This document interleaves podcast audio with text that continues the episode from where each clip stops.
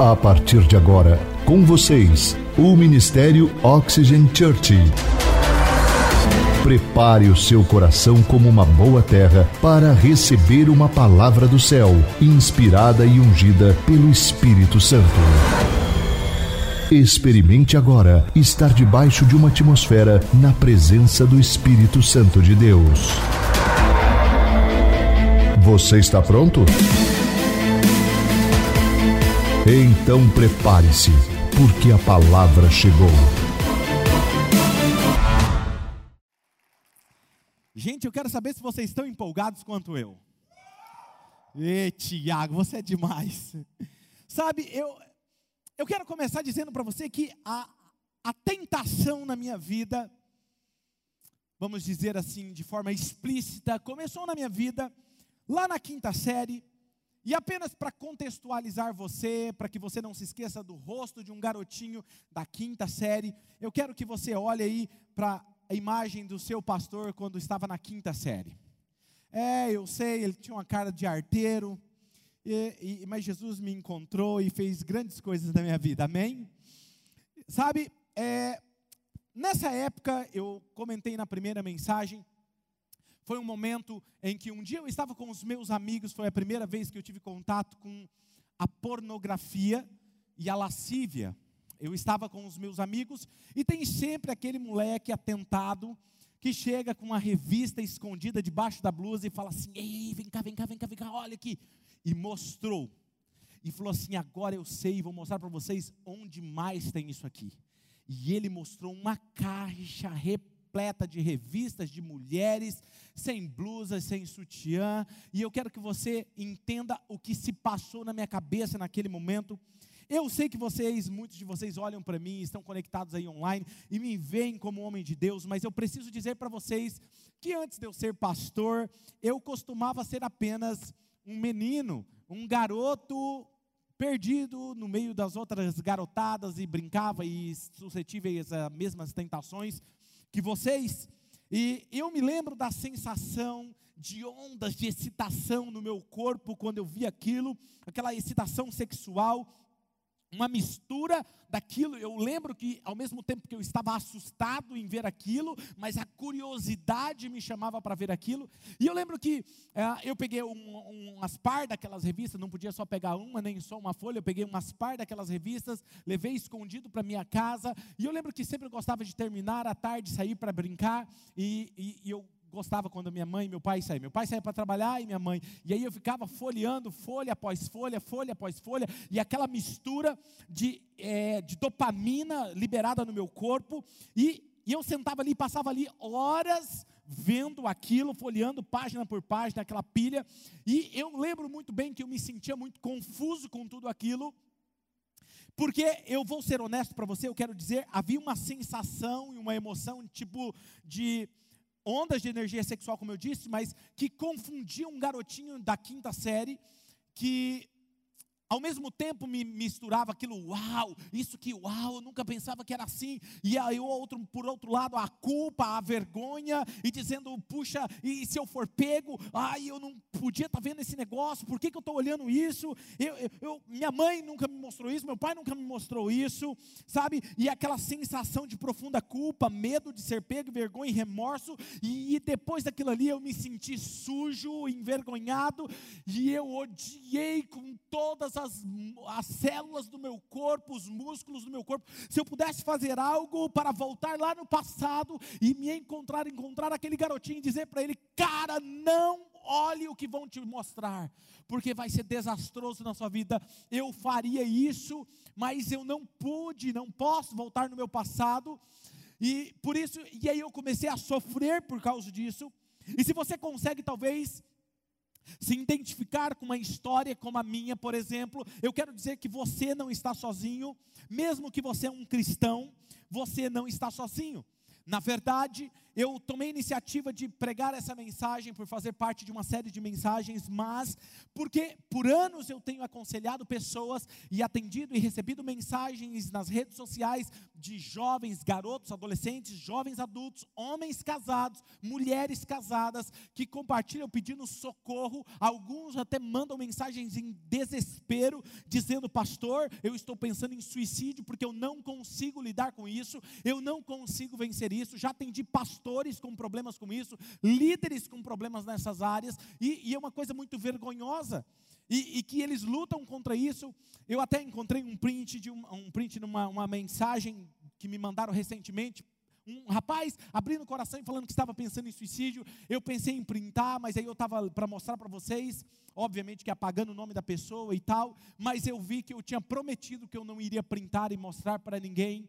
Mas aquela pessoa desesperada falava: Pastor, por favor, não printe, não me exponha é, mesmo sendo de outro estado, não me conhecia, simplesmente viu um pastor que poderia abrir o seu coração, sabe? E, e por esse motivo eu resolvi compartilhar com vocês. E eu quero mostrar para vocês que eu fiz algumas pesquisas e esse problema é um, é um problema que tem sido crescente a cada minuto.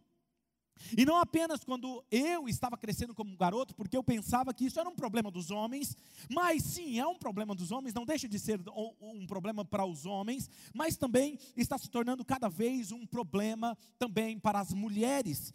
E não apenas homens e não apenas mulheres, mas homens e mulheres cristãos estão sofrendo com isso. E talvez você vai falar assim, mas pastor, eu nunca ouvi falar sobre isso, talvez porque é algo vergonhoso que as pessoas não têm coragem de se expor e falar, né? Porque eles estão lutando contra isso. E isso tem acontecido porque, de alguma forma, eles são expostos à lascívia, ao pecado da lascívia, através das músicas, através de tios, através de amigos, através de mídias sociais, redes sociais. E, na verdade, nunca esteve tão fácil o acesso a isso. E eu fiz um, uma pesquisa e existe um estudo que mostra que cerca de 64% dos homens cristãos e cerca de 15% das mulheres cristãs admitem se expor a algum tipo de pornografia mensalmente. Uma vez por mês, não diariamente, mas pelo menos uma vez por mês. E também vi uns dados dizendo que 79% dos homens entre 18 a 30 anos, eles admitem ver pornografia mensalmente, algo regular.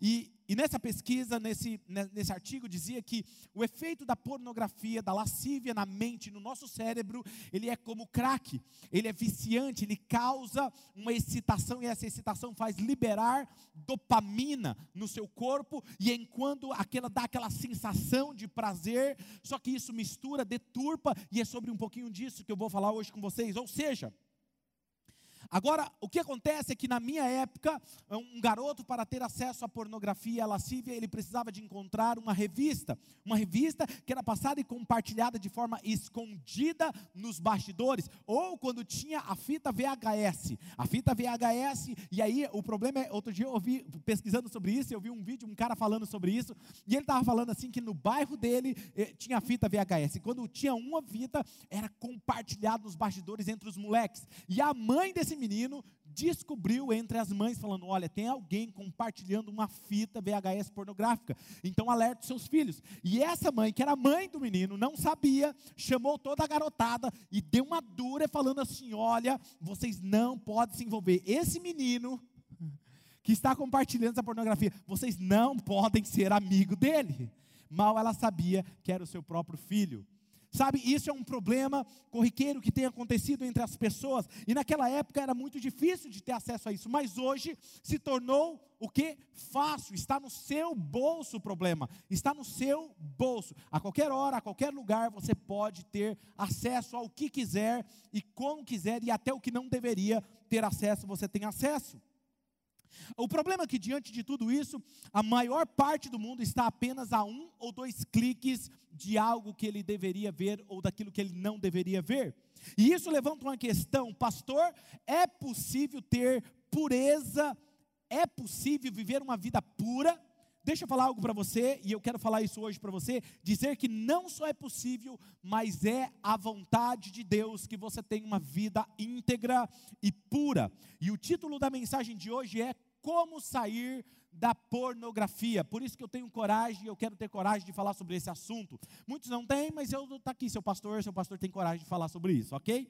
Então talvez você me diga, mas pastor, é, então eu posso ir embora, eu, eu não tenho problema com isso, talvez eu faço parte, talvez o senhor não saiba, eu faço parte dessa minoria, dessa porcentagem que não tem problema com a pornografia, então essa mensagem não é para mim, não, muito pelo contrário, ótimo que você não faz parte, porque você pode ouvir essa palavra, e como ela vai ser uma mensagem muito prática para ajudar as pessoas a se livrarem disso, você pode ajudar outras pessoas, amém? Então fique atento, anote, faça suas anotações. A minha pergunta é: você está pronto para a mensagem de hoje? Ó, oh, fantástico. Eu quero começar no Novo Testamento, no livro de Tiago, na carta ao Tiago, e eu quero mostrar a vocês, Tiago capítulo 1, versículo 13 e versículo 14. Olha o que diz esse texto, algo interessante me chama a atenção nesse texto.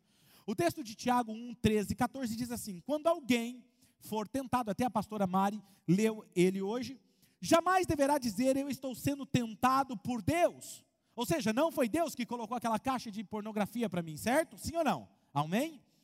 Não foi, não foi Deus. Eu não posso dizer que Deus me tentou, pois Deus não pode ser tentado pelo mal e ninguém tenta. Cada um, porém, ele é tentado pelo seu próprio mal desejo, sendo por este arrastado, seduzido por ele. Então veja, esse texto eu acho interessante, na verdade a palavra no grego aqui, traduzida para seduzir, significa, é um termo usado para pesca, como isca. Quando você vai pescar e você usa aquela isca para atrair o peixe, usando uma isca específica. E é exatamente isso que o nosso inimigo espiritual faz. Ele sabe quais são os pontos vulneráveis das nossas vidas, ele sabe o que se passou em nosso passado, e ele sabe como nos fisgar, como nos atrair. E o nosso inimigo, ele sabe esses pontos fracos, e ele vai colocar algum tipo de tentação, algum tipo de armadilha, algum tipo de isca na nossa frente. E eu quero ler um outro texto com vocês que está em Tiago 1, versículo 15. Olha o que diz esse texto. Então, esse desejo, tendo sido concebido no seu coração, ele dá a luz ao pecado. E depois, o pecado, após ser consumado, ele gera a morte. Diga comigo, a morte. Esse texto é interessante porque ele mostra o processo do pecado. Ele primeiro, ele precisa ser esse pecado, ele precisa ser concebido. Ele precisa ser aceito, ele precisa ser acolhido no seu coração, na sua mente. Depois que ele é acolhido, ele gera o pecado. Depois que ele gera o pecado, ele dá a luz a esse pecado. Ele vem a externo, ele vem aos olhos humanos. E depois disso, ele gera a morte. A morte em todos os sentidos, físico, espiritual, e nós vamos falar sobre isso. E foi exatamente isso que aconteceu comigo, com o seu pastor. Eu queria olhar, havia uma tentação, e eu olhei e eu pequei. Gerou aquela pureza daquela criança foi corrompida. A imagem de pureza sobre sexo foi distorcida dentro do meu coração. E aquilo gera, aquilo gera morte espiritual. O pecado quando de, desenvolvido mata e destrói. E é isso que o nosso inimigo espiritual quer fazer, ele quer nos atrair e nos fisgar. E se você já pescou, talvez quando você usou aquela, aquela isca e você jogou com seu molinete lá no mar, lá no meio, de repente o peixinho olha e fala: Uau! Oh, uma isca, comida de minhoca. E aí ele sai nadando, ele nada até aquela isca, mal ele sabe o que o aguarda. E quando ele morde aquela isca, eu prometo que eu não vou fazer essa dancinha do peixinho de novo no próximo culto. Ele, ele fisga aquela isca e ele engole aquela isca, mal ele sabe que ele está fisgado. E quando ele é fisgado, ele sente a dor do anzol entrando na sua boca. O que, que o peixe faz?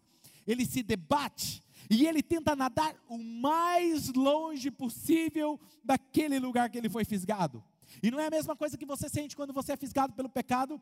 Você tenta nadar para longe de onde você foi fisgado, mas não tem mais o que fazer porque você está fisgado. E eu lembro muito bem quando eu estava pescando que puxa, enverga a vara e ele puxa. E aí o, o cara que é mais experiente fala: Não, dá corda, dá linha para ele, tal, deixa ele cansar. A mesma coisa o inimigo faz comigo e com você. Ele dá linha, ele dá corda para você, ele espera você estar cansado até que você venha boiando para Ele novamente. Faz sentido isso para você? E é exatamente o que o inimigo faz comigo e com você.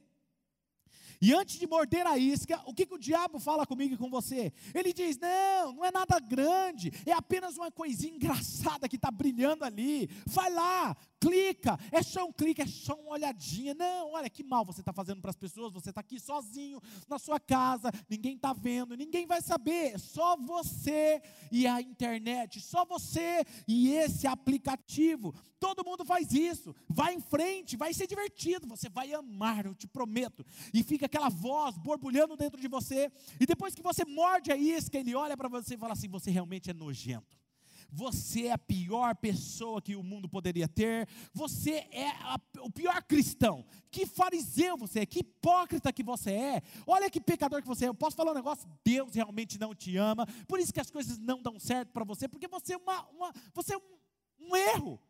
E ele começa a acabar com você, você se sente culpado, e aí a sua sensação é que você quer correr para longe daquilo, você não quer mais olhar aquilo, e você faz uma promessa, você dobra os joelhos, e você fala eu estou falando isso porque eu fazia isso. Dobrava os joelhos e falava assim: Deus me perdoa, nunca mais vou olhar isso. Você quer correr para longe. E o diabo que te odeia, ele quer usar o que? Os seus desejos errados em você para atraí-lo, escá-lo e que eventualmente ele possa te usar como seu objeto. Permitir que uma lascívia como essa domine o seu coração é permitir que você, sempre que o inimigo fizer isso aqui para você, vem cá, senta aqui, e você obedece. Eu sei que é forte dizer isso, mas é exatamente isso que ele quer: manter você fisgado. E, na verdade, como eu disse para vocês, a pesquisa dizia que é, a pornografia na nossa mente, a lascívia na nossa mente, ela é como o efeito do crack.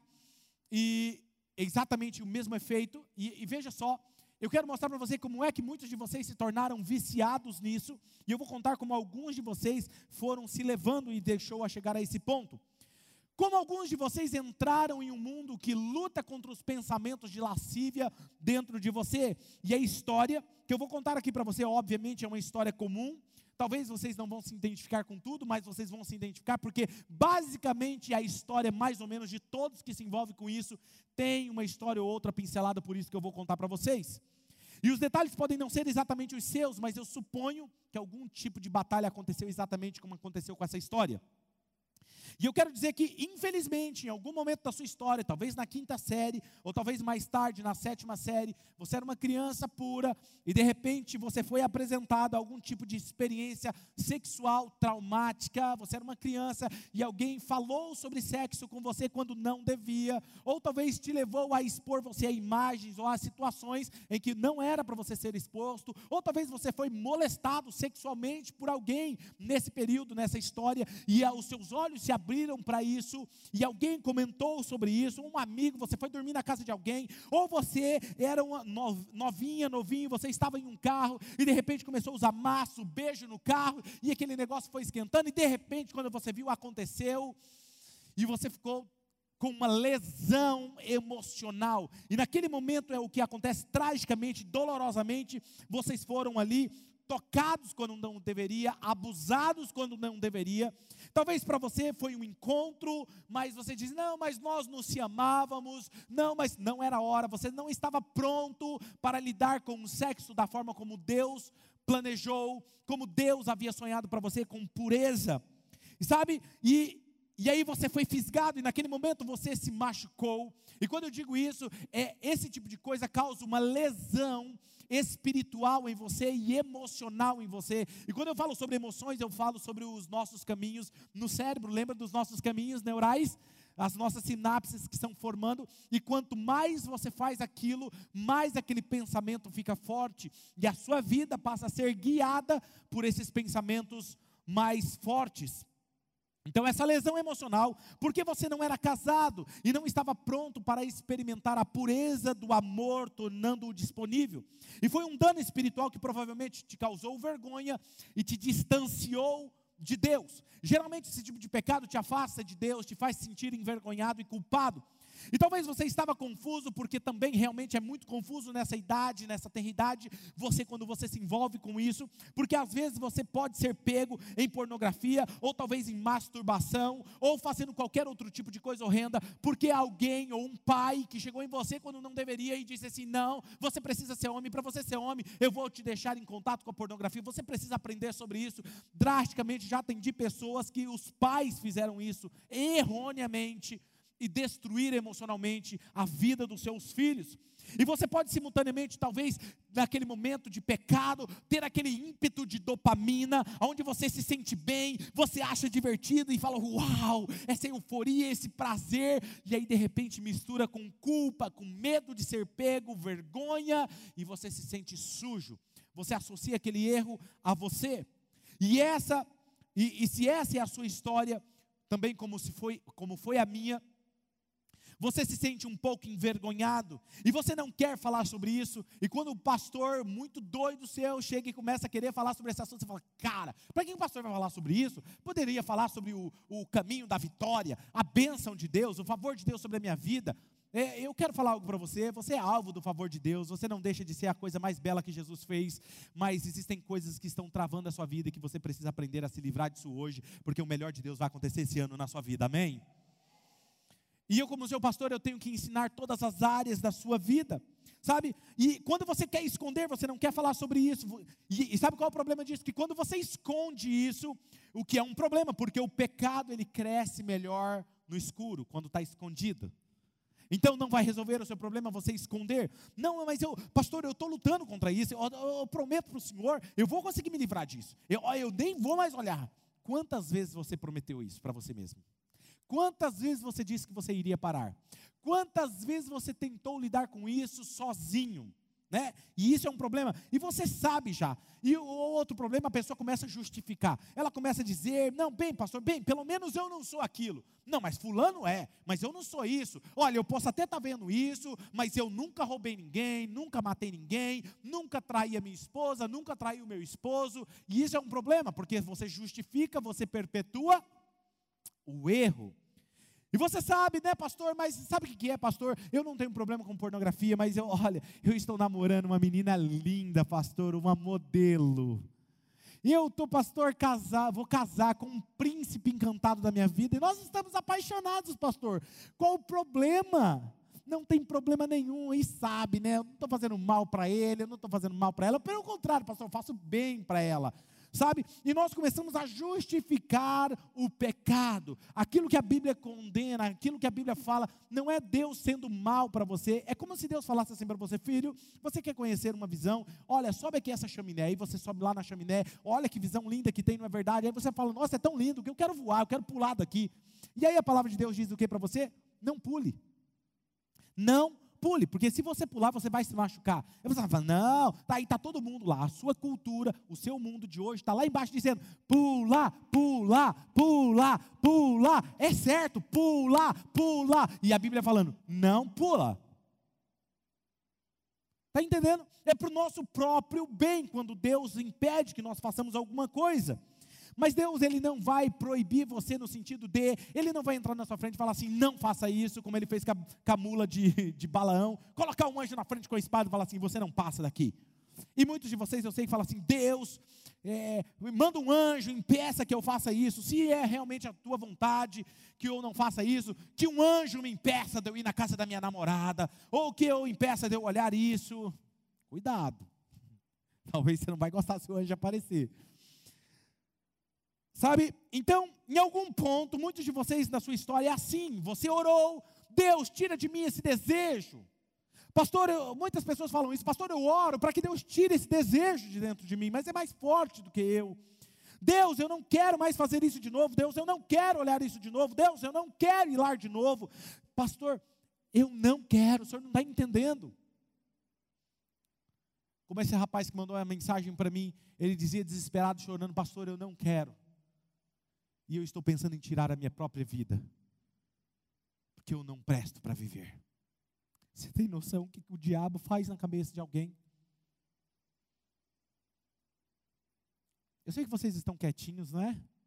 Agora era a hora de vocês dar aleluia, glória a Deus. Eu sabia que a mensagem seria assim. Sabe, você orou para que Deus tirasse isso de dentro de você, mas o desejo não vai embora. Não foi embora, pastor, ele continua aqui. E em algum ponto você promete, não, pastor, mas agora eu vou parar. Eu estou comprometido, eu vou parar, essa é a última vez, eu não vou mais fazer isso de novo, nós não vamos mais se relacionar de novo, nós não vamos tocar até o nosso casamento. E para muitos de vocês, você realmente para, mas por apenas um tempinho. E são comprometidos, e a coisa mais linda do mundo, por um mês. E de repente, quando você se pega, você tropeçou no mesmo pecado. Por quê? Porque existe uma lesão emocional em você, tem um anzol fisgado em você, que a hora que o diabo puxa de novo o molinete, ele te traz de novo para o pecado. Quem está me entendendo? Está entendendo por que, que você cai de novo? Existe, e se você não curar isso, não resolver isso, não vai, vai continuar assim.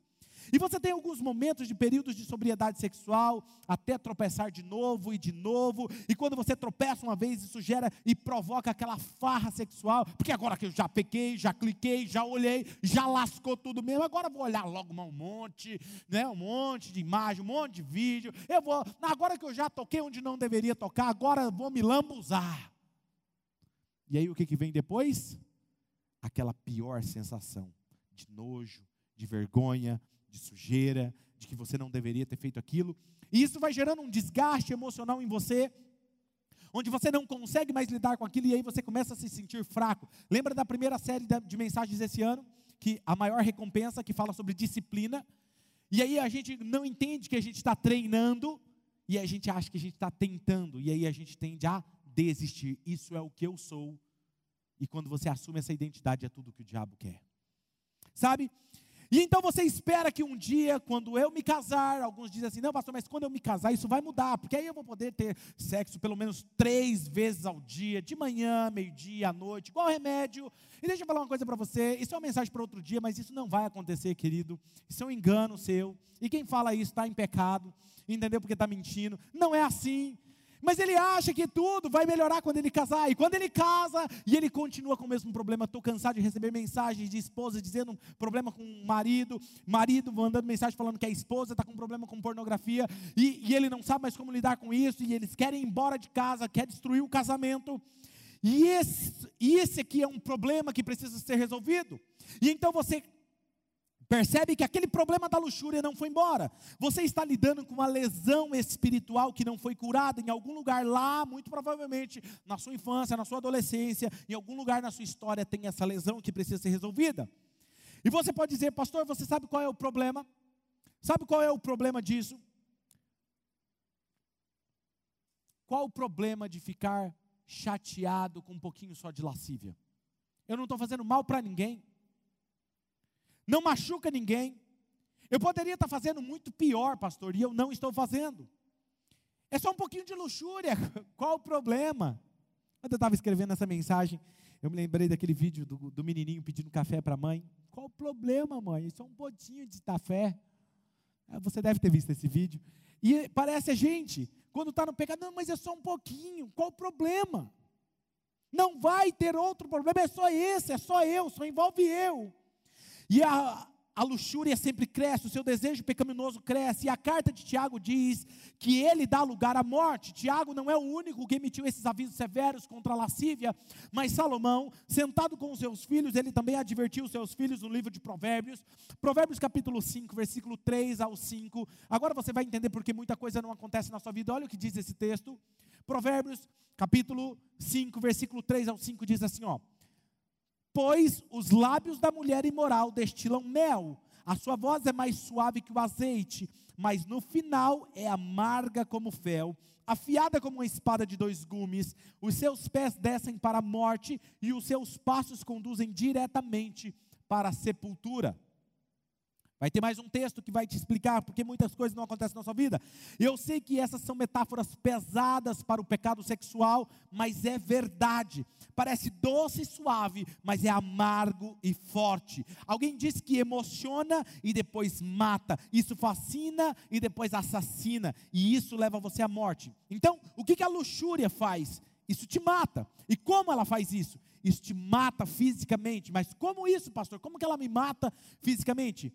Ela não ajuda no seu impulso sexual, ela não ajuda, isso dói, isso machuca, isso traz estresse para o seu corpo, você não tem como isso causa um desastre emocional dentro de você. Isso mata você emocionalmente porque você não consegue mais se relacionar e amar os outros à maneira de Deus, com o olhar de Deus, como Deus planejou. E você começa a ver as pessoas através dos olhos do sexo, o olhar do sexo, e não como pessoas de um olhar de amor. A lascívia mata você fisicamente, mentalmente, emocionalmente, mentalmente e espiritualmente. Isso mata você mentalmente porque você entra em uma batalha mental em seu cérebro contra pensamentos lascivos que é muito difícil de superar. E isso mata você espiritualmente porque rouba-lhe a confiança e a alegria de entrar em contato com Deus estar em intimidade com Deus. E você se encontra quando desliza para o mundo da luxúria, lutando contra a ansiedade dentro de você. Você fica irritado com facilidade, você se sente deprimido, mal-humorado e há uma perda de motivação e há uma perda de desejo sexual, e você sente aquilo, nós vamos falar um pouquinho mais para frente sobre isso, mas você fica meio depressivo, e aí você precisa de outra dose de dopamina para você ficar bem novamente. E além disso, você fica naquele suspense, aquele medo. Ai, será que alguém vai descobrir? Ai, você fica ansioso com isso. Ai, quando que eu vou ser pego? Quando que eles vão saber? Eu estou sujo. E você perde aquela confiança espiritual que você tinha antes. E muitos descrevem isso como um, um peso ininterrupto, um peso que nunca vai embora. Você está sendo arrastado por esse problema da luxúria há muito e muito tempo. E sempre há um lugar em sua mente que ocupa lá a culpa, o medo, a vergonha, que constantemente. Aí você começa a tomar decisões baseadas nisso. Porque você tem culpa, vergonha e medo. E você quer parar, mas não pode. Por quê? A resposta é porque você tem uma lesão que não cicatrizou ainda. Você tem uma lesão, você está preso ao ciclo da luxúria, ao ciclo da lascívia, ao ciclo da pornografia. E você, eu quero mostrar para você como que o loop, esse loop mata você, e eu quero ensinar vocês como quebrar esse ciclo, ok? Então preste atenção, eu quero que vocês prestem atenção nesse ciclo. Aqui está o que tem de acontecer no ciclo da pornografia ou da lascívia. Primeiro, você cobiça, você olha, e está ali a tentação, e você tem o desejo de olhar. E então você vai e olha. E quando a primeira coisa é você cobiçar, é olhar, e isso vai te machucar, vai deturpar a sua pureza. E de repente a dádiva de fazer amor, a pureza de como Deus planejou que fosse o sexo, é distorcida e interrompida na sua vida. Mas quando você olha com desejo, você fica excitado e você consegue aquilo que eu falei, a dose de dopamina. E quando você consegue a, do, a dose de dopamina, você entra próxima na próxima fase, na próxima etapa. Você fica tipo, uau, isso é divertido, uau, que prazer, que sensação boa. Porque isso é biológico, isso foi emocionante, isso foi muito bom. Oh, eu gosto desse momento, que demais esse momento. E aí, depois da dopamina, quando ela vai no ápice lá em cima, o que acontece depois? Você entra na próxima fase, você entra na culpa e na vergonha, e de repente você se sente com culpa e essa vergonha de se sentir sujo. Aí você diz: Eu não quero mais fazer isso, eu vou parar com isso. Aí você ora para que pare, e aí entra no próximo ciclo, você tenta parar. E aí você vai tentar parar. Então você decide, eu vou tentar parar, eu não vou falar isso para minha esposa, eu não vou falar isso para o meu esposo, eu não vou falar isso para minha namorada, para o meu namorado, eu não vou falar isso para o meu líder, eu não vou falar isso para o meu pastor, eu não vou falar isso para o meu conselheiro. Não, eu consigo parar, eu vou, eu vou superar isso. E quando você tenta parar, em algum ponto o seu corpo começa a fazer o quê? A ansiar por aquela dose de dopamina de novo. Hum, hoje o dia não foi legal. Mas que tal aquela dose de dopamina de novo? E aí você se vê novamente cai no próximo ciclo, o desejo da válvula de escape, o desejo de escape. E a ciência diz isso que é como uma válvula de escape. Eu quero a fuga emocional, eu quero esquecer os meus problemas, eu quero aquela dose de dopamina, eu quero aquela emoção novamente. Então você volta ao ferimento, e aquele ferimento que estava cicatrizando, ele abre de novo e ele fere de novo. Enquanto essa lesão não for sarada, ela vai continuar doendo. Quem está me entendendo? Como nós, como seguidores de Jesus, que temos acesso a uma vida que honra a Deus, e a capacidade de honrar a Deus com pureza e integridade, como nós quebramos esse ciclo? Ei, deixa eu falar algo para vocês: existem muitos casamentos com problemas sérios por causa disso. Eu quero ser incrivelmente prático com vocês nessa mensagem, mas também ainda mais bíblico, e mostrar a vocês as duas coisas que prometi. Primeiramente, você precisa entender que, capacitado pelo Espírito Santo, inspirado pela palavra de Deus, essas duas coisas, ao longo do tempo, com a ajuda de Deus, podem ajudá-lo a quebrar esse ciclo da lascívia na sua vida e permitir que Deus sare essa lesão emocional e espiritual em você por completo. Você está pronto para isso?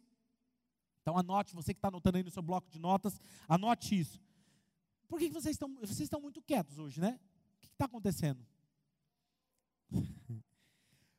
Gente, nós podemos lidar com coisas reais aqui em nossa igreja, sim ou não? Ou vocês preferem que eu maqueie a verdade? Então tá bom. Sabe, não fique agindo como se isso fosse, não fosse um problema real, porque isso é um problema real. Então, se você está online aí, digita aqui no chat aqui para mim, eu estou pronto, pastor, manda ver. Isso. Digita aí, estou pronto. Dois grandes pensamentos. O primeiro pensamento, e o número um, é este: se você está lutando contra a luxúria ou contra a pornografia, primeiro, não esconda. Não esconda. Assuma que você tem esse problema. Não esconda, confesse. Não mantenha escondido. Traga esse problema para a luz, porque o pecado ele cresce escondido. E isso é assustador, certo? É interessante, certo? Mas não esconda, confesse. As escrituras, elas são poderosas e elas nos diz algo interessante. Provérbios capítulo 28, versículo 13. Olha o que diz. Vamos ler juntos, vamos lá? Um, dois, três. Quem esconde os seus pecados, não. Quem esconde os seus pecados, não. Continue. Mas quem e os abandona, encontra misericórdia. Quem confessa e os abandona, encontra misericórdia. E alguém disse, mas pastor, eu não quero confessar. Isso é muito assustador mexer sobre isso, pastor. Vamos deixar esse negócio quieto. E eu diria a você, se você não fez ainda e está lutando contra isso, que tal você deixar de fazer as coisas do seu jeito? Porque por muito tempo você tem tentado fazer desse seu jeito e não tem dado certo. Que tal você se arriscar a fazer do jeito que eu estou sugerindo para você? E quando nós falamos sobre confissão, muitas pessoas logo pensam, precisamos entender que existem dois tipos diferentes de confissão. Primeiro, é a confissão nossa a Deus. A Bíblia diz que se nós confessarmos os nossos pecados a Deus, Ele é fiel e justo para perdoar os nossos pecados. Mas a Bíblia diz também que nós devemos confessar os nossos pecados uns aos outros. Então nós estamos hoje, a nossa cultura, a nossa visão da nossa igreja é uma igreja em GCs, e nós estamos em nossos GCs. Vamos, equipe de moderadores que estão aqui comigo presencial, ou aqueles que estão online, se manifestem aí, Oxygen Church. A vida é melhor juntos. Por isso nós criamos relacionamentos saudáveis, nós acreditamos que nós podemos ajudar um ao outro quando nós somos parceiros de jornada parceiros de jornada, alguém que você confia, alguém que você, ninguém aqui vai falar para você com quem que você deve confessar. Você vai escolher alguém da sua confiança e compartilhar uma dor que você tem. Confessar a Deus, a Deus traz o perdão, e isso é tão bom, é tão leve, não importa o quão sombria seja a sua vida, se você confessar os seus pecados, as escrituras, as escrituras diz que Ele é fiel e justo e vai perdoar. Então confessemos os nossos pecados a Deus. Tiago capítulo 5, versículo 16 diz: Portanto, confesse os vossos pecados uns aos outros e orem uns pelos outros para serem serem o quê? Nós estamos falando de uma lesão espiritual, emocional. A oração de um justo é poderosa e eficaz. Então lembre-se de que você tem uma lesão que não cicatrizou. E eu descobri que você é tão forte quando você é honesto. Você é tão forte quando você é honesto. Você é tão forte quanto deseja ser honesto. A primeira coisa, e vamos confessar mais, conversar mais sobre isso, não esconda, confesse. Esse é o primeiro passo. Segundo passo, não lute contra isso. Fuja disso. Não lute contra isso. Fuja disso. 1 Coríntios 6, versículo 18. Eu quero que você leia esse texto comigo para interagir aqui, porque eu estou sentindo que eu estou meio quieto. Até parece que eu estou pregando online. Estou pregando online? Vamos lá então? Um, dois, três. Fujam da imoralidade. Não, a nível de treinamento está começando a ficar bom, né? Vamos lá? Eu sei que tem um silenciador na sua boca. Em nome de Jesus, você tem uma voz bela. Quem sabe você se candidatar para o louvor. Se você passar no crivo do pastor Tiago. Se você tiver uma voz como a do seu pastor. Brincadeira. Óbvio. Vamos lá? Um, dois, três. Fujam da imoralidade sexual. Todos os outros pecados que alguém comete, fora do corpo, os comete. Mas quem peca sexualmente,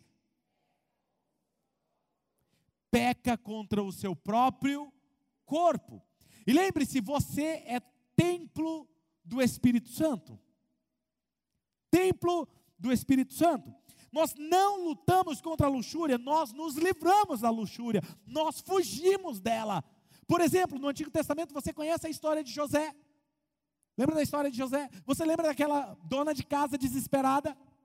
Aquela senhora, aquela coroa? Era bonitona, ajeitada a mulher. E aí ela olha para aquele garoto, pá, ela olha assim, hum, mas olha José, você hoje com essa calça está sensacional. Nossa, mas como você é lindo. E às vezes hoje em dia, né, troca uma mensagem, talvez lá pelo Instagram, ou pelo WhatsApp, começa com aqueles elogios. É só uma mensagem, é só um elogio. Ah, eu, olha, se tem uma coisa que eu já sei, a minha esposa tem a senha das minhas redes sociais, meu WhatsApp, do meu celular, ela tem a digital no meu celular. Ei, eu, vou uma dica aí, maridão quer se livrar da tentação, Coloca o dedão da sua esposa aí na digital do seu celular. Não, mas o que, que a minha esposa quer ficar olhando no meu celular? Ela tem que confiar em mim. Posso te falar uma coisa? Ela vai confiar muito mais se você falar assim, amor, coloca aqui a digital. Pode olhar a hora que você quiser. Faz sentido? Pergunta para a pastora Mari. É, ela não pega meu celular para olhar. Por quê? Porque ela confia. Por que, que ela confia? Porque ela tem a digital, ela tem a senha, ela olha, ela vê tudo. Isso é para me proteger. Entende? Uau, eu amo essa liberdade com a minha esposa. Te amo, meu amor.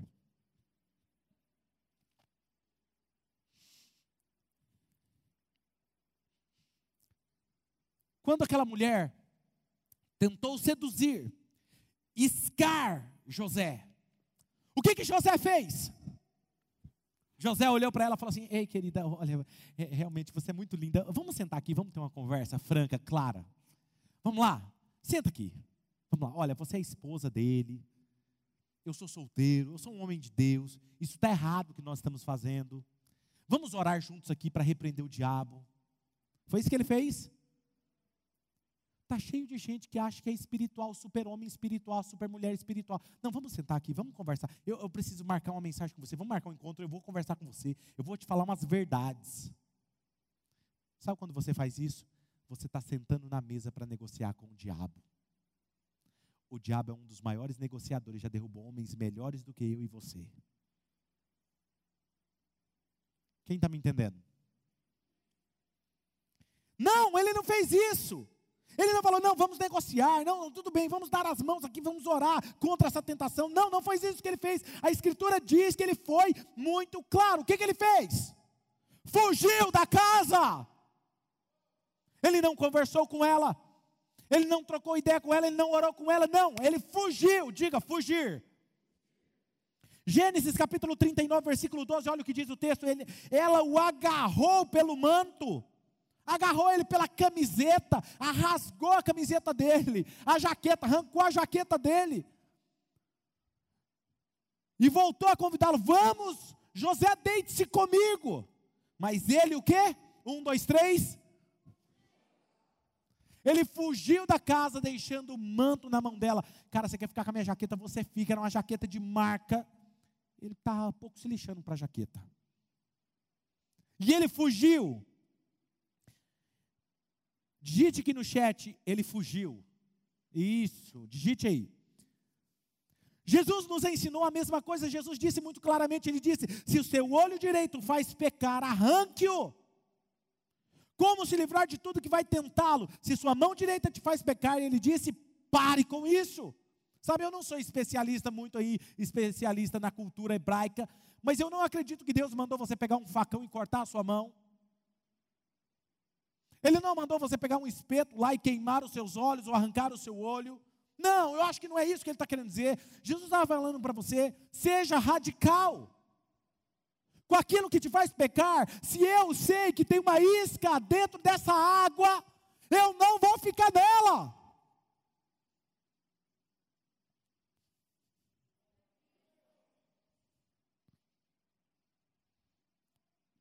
Então não esconda, confesse, não lute contra isso, fuja disso. E aqui está o que vai acontecer quando você fizer isso. Deus que criou o seu corpo, Ele vai curar esse ferimento, essa lesão emocional será curada. Eu estava pesquisando sobre isso, e, e lá eles falam, os estudos mostram que é como se quando você quebra um braço, quantas semanas leva para sarar um braço engessado? Seis, oito semanas? Talvez mais para curar, mas leva algum tempo para curar. E da mesma forma que uma lesão física leva tempo para ser curada, essa lesão espiritual, mental e emocional leva tempo para Deus curar. E os estudos mostram que leva cerca de 90 dias para você começar a se estabilizar. E eu quero fazer com você, o que eu quero fazer com você, e eu sei que muitos de vocês estão atentos a isso, é que vocês não vão esconder mais. Vocês vão lidar com isso, vocês vão confessar, vocês não vão lutar contra isso, vocês vão fugir disso. E então você vai começar o processo de cura de Deus na sua vida. E eu quero mostrar o que você pode esperar enquanto você está se curando. Pastor, como é que acontece esse processo da cura? Eu fiz muitas pesquisas e o melhor lugar que eu encontrei, confirmado por muitos outros artigos bem documentados, chamado de O que a pornografia faz ao seu cérebro e como parar. E eu quero mostrar a você que durante esse período de 90 dias, o que vai acontecer enquanto você está se desintoxicando desse espírito de lascívia, enquanto Deus está curando seu ferimento, o que, que vai acontecer com você? Então, na primeira semana sem pornografia, o que, que vai acontecer com você? Presta atenção. O seu nível de dopamina, ele vai despencar. E por causa disso, é provável que você experimente mudanças dramáticas no seu humor. É provável que você sinta um aumento de ansiedade, possivelmente dores de cabeça. E você pode ser hipersensível a pensamentos lascíveis na primeira semana. E aí depois você entra no próximo processo, que é a primeira, entre a primeira semana e a terceira semana de desintoxicação. O que, que vai acontecer? A sua motivação e energia irão despencar. Você pode ficar deprimido, você terá pouco ou nenhum impulso sexual. E nesse ponto, apenas a pornografia pode excitar, porque o seu corpo está totalmente bagunçado. Se mantenha firme, se segure. E a boa notícia é que você continua se curando na, na segunda e na terceira semana. Você está se curando, isso é sinal, é um bom sinal. E é o próximo processo é da, da quarta até a oitava semana. Então você está agora com um mês, quase dois meses sem lascívia, sem o pecado da pornografia. As suas emoções ainda estão instáveis, como uma montanha russa. Então você terá surtos de retorno de energia, porque o seu corpo está se normalizando, seguindo talvez de lentidão, momentos depressivos, porque você não está totalmente curado.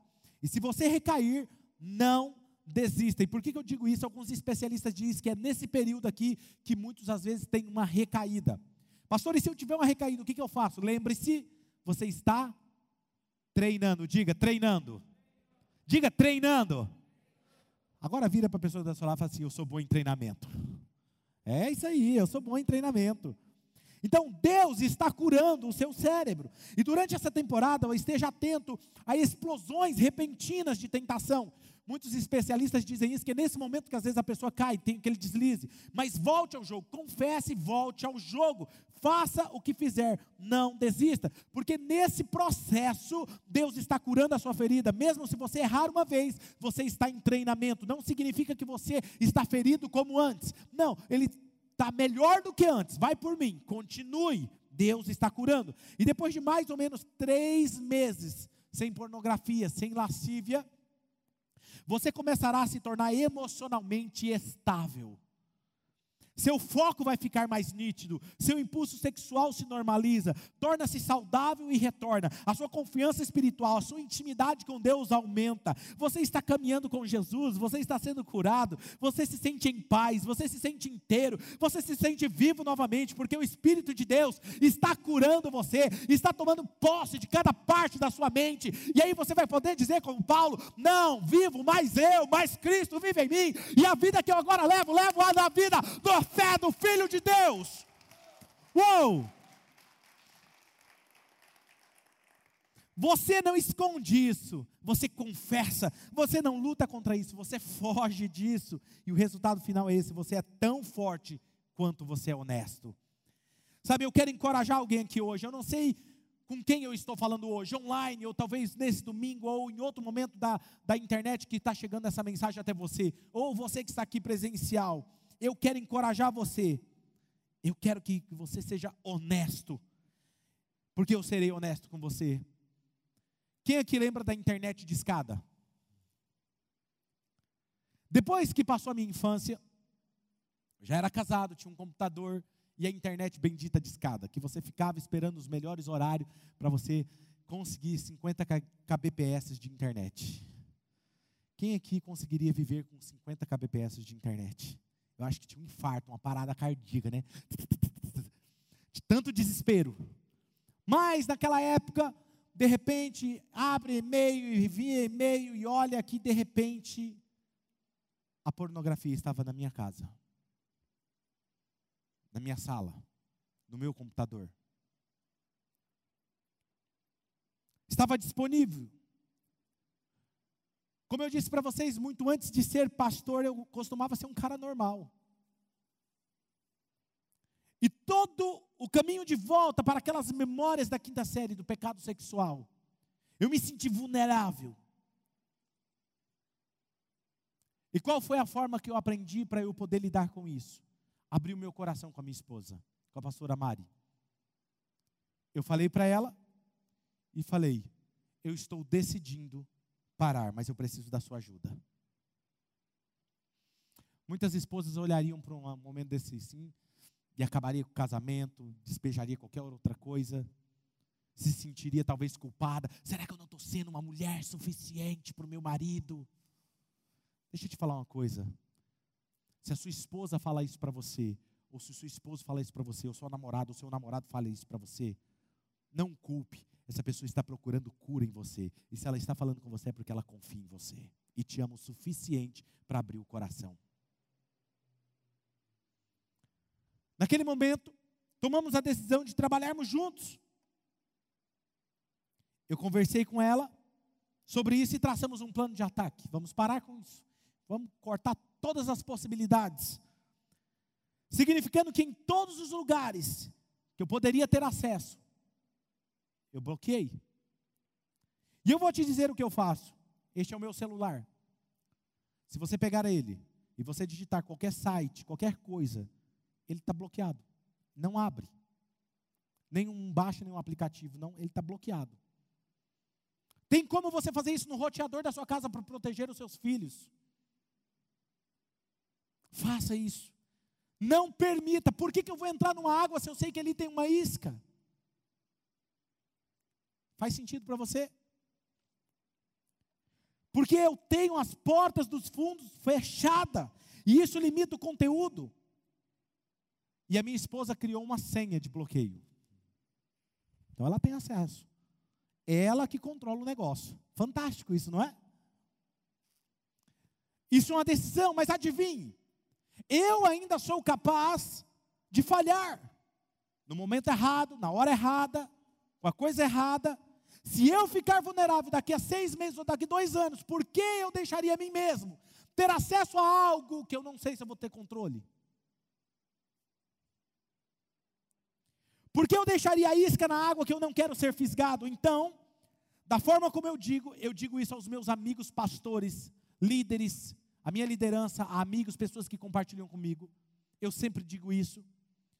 Por que resistir a uma tentação no futuro quando você tem que poder de eliminá-la hoje?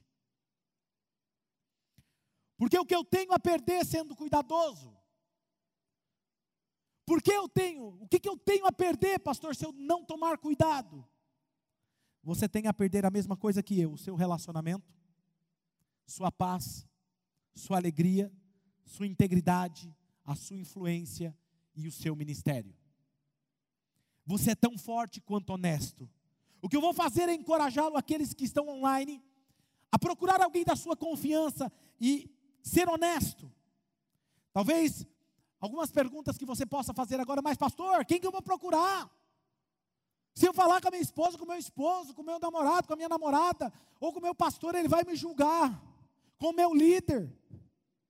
Procure alguém que você ama o suficiente e que você confia. Eu devolvo essa pergunta para você. Quem você confia para abrir uma coisa dessa? Confesse e ore juntos e peça para essa pessoa checar você, perguntar: "E aí, como é que tá sua integridade?" Uau, tá indo bem. Ore juntos. Talvez você está se perguntando, mas pastor, e se alguém fizer essa confessar, o que, que eu falo? Deixa eu repetir o que eu falei aqui. Se essa pessoa confessar algo desse tipo para você, primeiro é porque ela te ama, segundo porque ela confia em você. E ela está procurando por cura. Não é safadice. Talvez essa pessoa passou por algo que o seu pastor passou. E se há liberdade para mim hoje, que sou seu pastor, há liberdade para essa pessoa também. Jesus veio para os que estavam perdidos.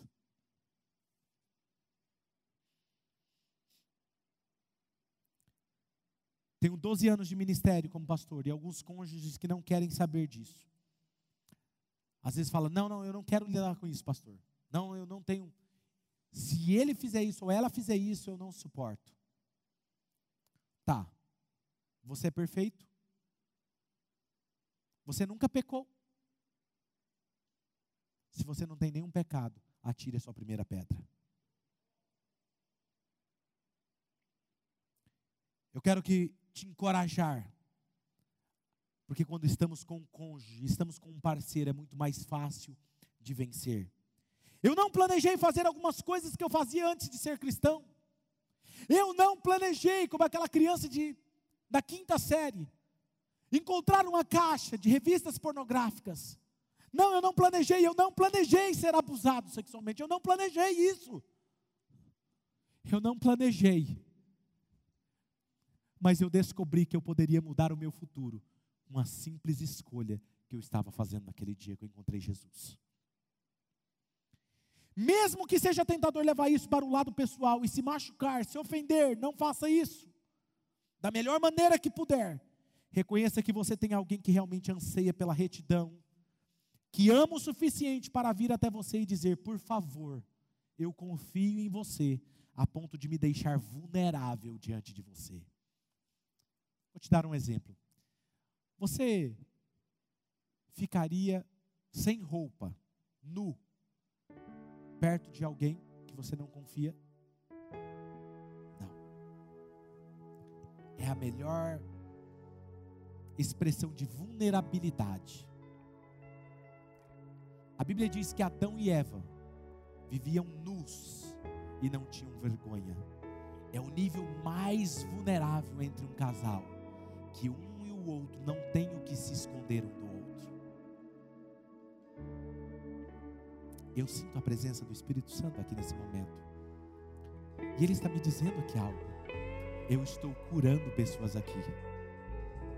Ele está me falando isso. Ele está me falando que tem pessoas na internet agora sendo curadas nesse exato momento. Tem alguém pensando agora, por que esse vídeo veio parar na, na minha rede social? Ou ao caso, ele te ama o suficiente para não te deixar onde você está. Não esconda, confesse, não lute contra isso, fuja disso.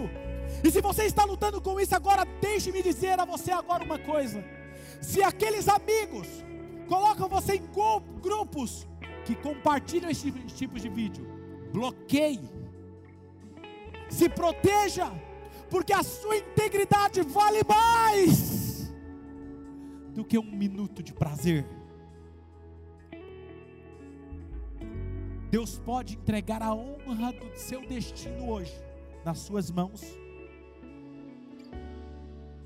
ou Ele não pode, por causa do peso da glória dele, o peso da honra dele, não é páreo para um aplicativo para você? Você não é apenas mais uma pessoa pervertida. Você não é uma pessoa esquisita. Você não é burro, você não é idiota, você não é um perdedor ou algo do tipo. Eu não sei o que o diabo está te dizendo hoje. Você não é isso. Esta mensagem nesse momento está dizendo para você: você é especial, eu te amo a tal ponto de não te deixar como você está, e você, nós fomos curados pelas pisaduras de Jesus e Ele pode te ajudar nesse processo. Feche os seus olhos.